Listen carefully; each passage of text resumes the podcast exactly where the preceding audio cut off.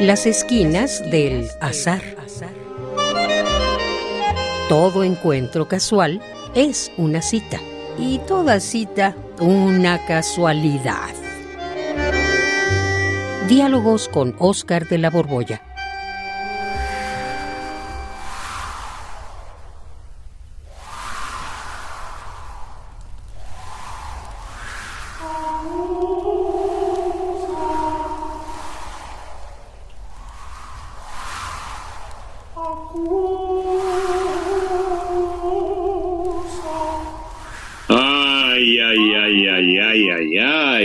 Ay, ahora sí.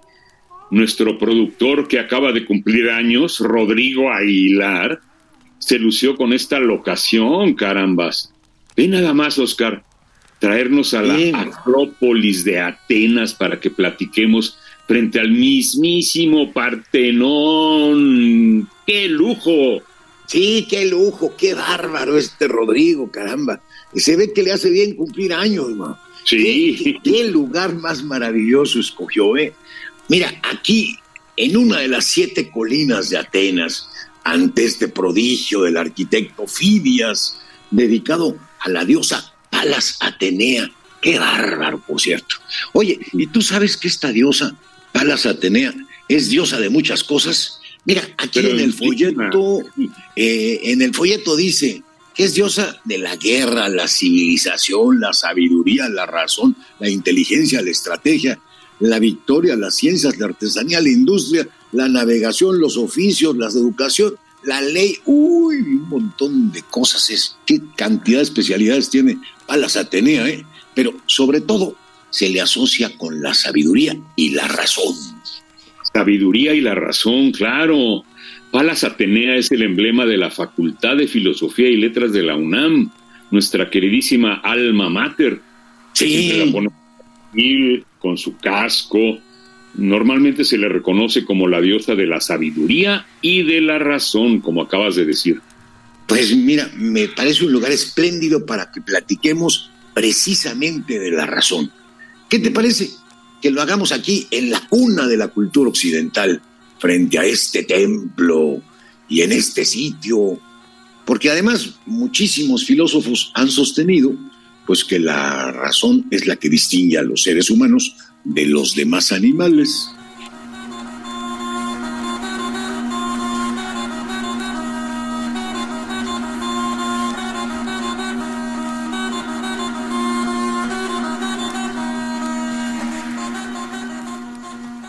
Ay, eso me parece muy intimidante. pues mira, yo creo que es el sitio ideal para preguntarnos, para preguntarte a ti, si los seres humanos son en verdad racionales. Tú, tú, tú, ¿qué crees? ¿Somos racionales? Eh, eh, eh, eh, ¿Qué? ¿Qué? ¿A quién le pregunta? ¿Yo? A ¿Yo? ti, sí, tú, sí, Juan. ¿Tú qué No piensas? ¿Somos o no racionales? Bueno, así de bote pronto, claro que sí. Pero ¿cómo crees que voy a atreverme a ponerlo en duda precisamente aquí, en la Acrópolis, mientras contemplo estos edificios prodigiosos? Yo creo que sí, que somos muy racionales. Y a ver, Juan, ¿y lo somos todos y siempre? Eh, bueno, racionales, todos, mm, tal vez, pero siempre. Oye, me pones a dudar. Ahí sí yo también tengo mis dudas, ¿eh?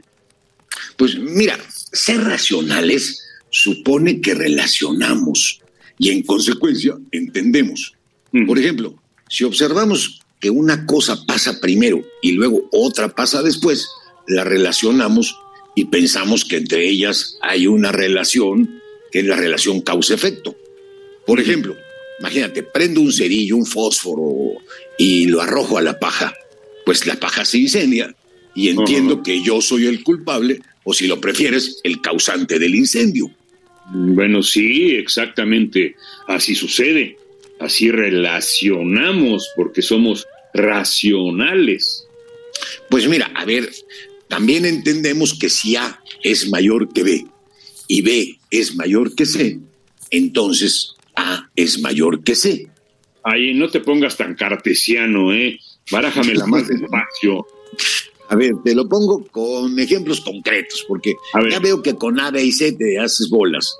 A ver, si el elefante es mayor que yo y yo soy mayor que una hormiga, entonces el elefante es mayor que la hormiga. Ay, pues claro, así me quedó clarísimo, ¿ya lo ves? Sí, somos racionales.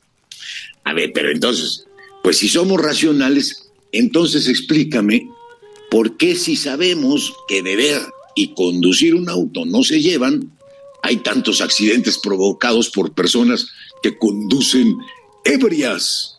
O a ver, otro ejemplo. Sabemos que tener sexo sin protección puede producir el embarazo. ¿Por qué hay tantos embarazos no deseados? En fin, podríamos poner miles de ejemplos como estos. Pues sí, existen miles de ejemplos como estos.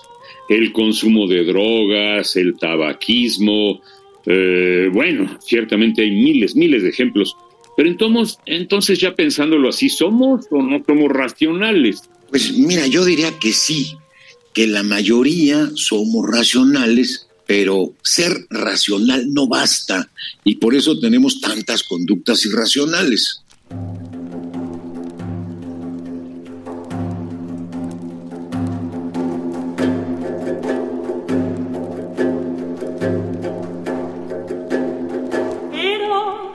¿No basta con ser racional?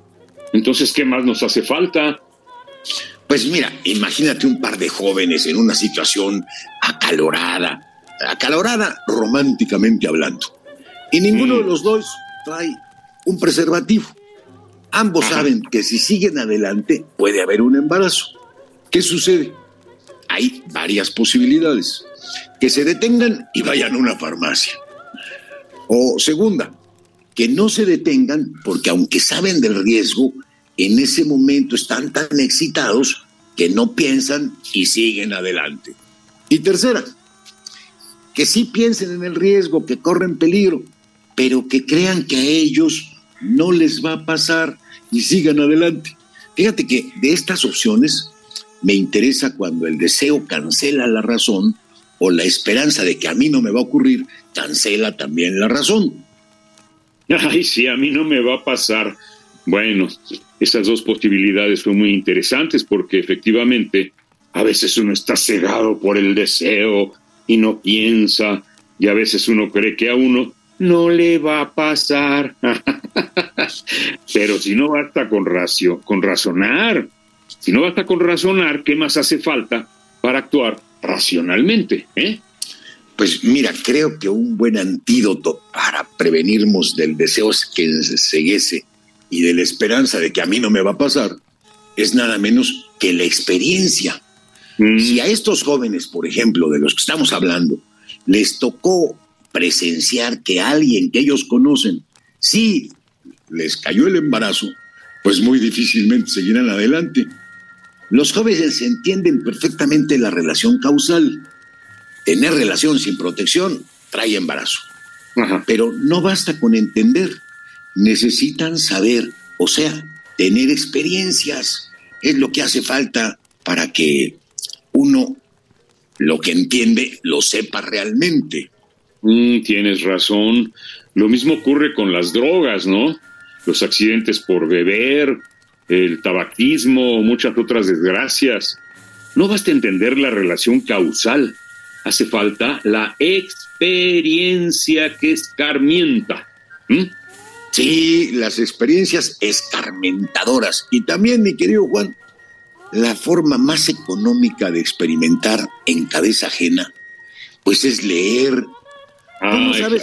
De cuantísimas experiencias me he proveído gracias a que he leído un montón de novelas y como vivo en carne de personaje cosas, pues no solo las entiendo, sé las relaciones causales, sino sé que van en serio. Por eso te digo que frente al, aquí, frente al Partenón, que la razón no es suficiente, que hace falta además conocimientos, experiencias, para que nuestro razonamiento realmente sirva. Pues sí, El puro razonar no nos vuelve prudentes. Muy buena idea de la lectura, ¿eh? Vivir la vida en otras, en las páginas de un libro experimentar y escarmentar.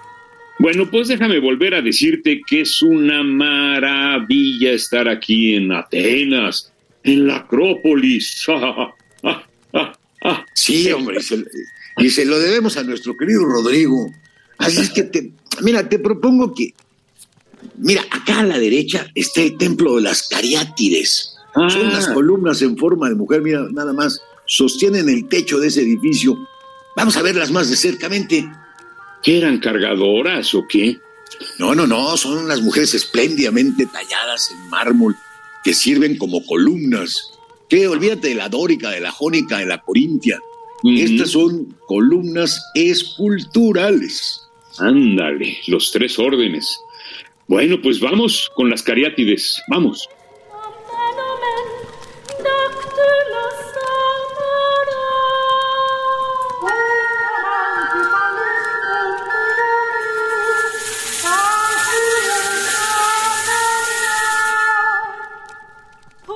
Radio UNAM, en colaboración con la Facultad de Estudios Superiores Acatlán, presentó Las esquinas del azar. Todo encuentro casual es una cita y toda cita una casualidad. Voces, Oscar de la Borbolla y Juan Stack. Producción y realización, Rodrigo Aguilar y Denis Licea. Radio UNAM, Experiencia Sonora.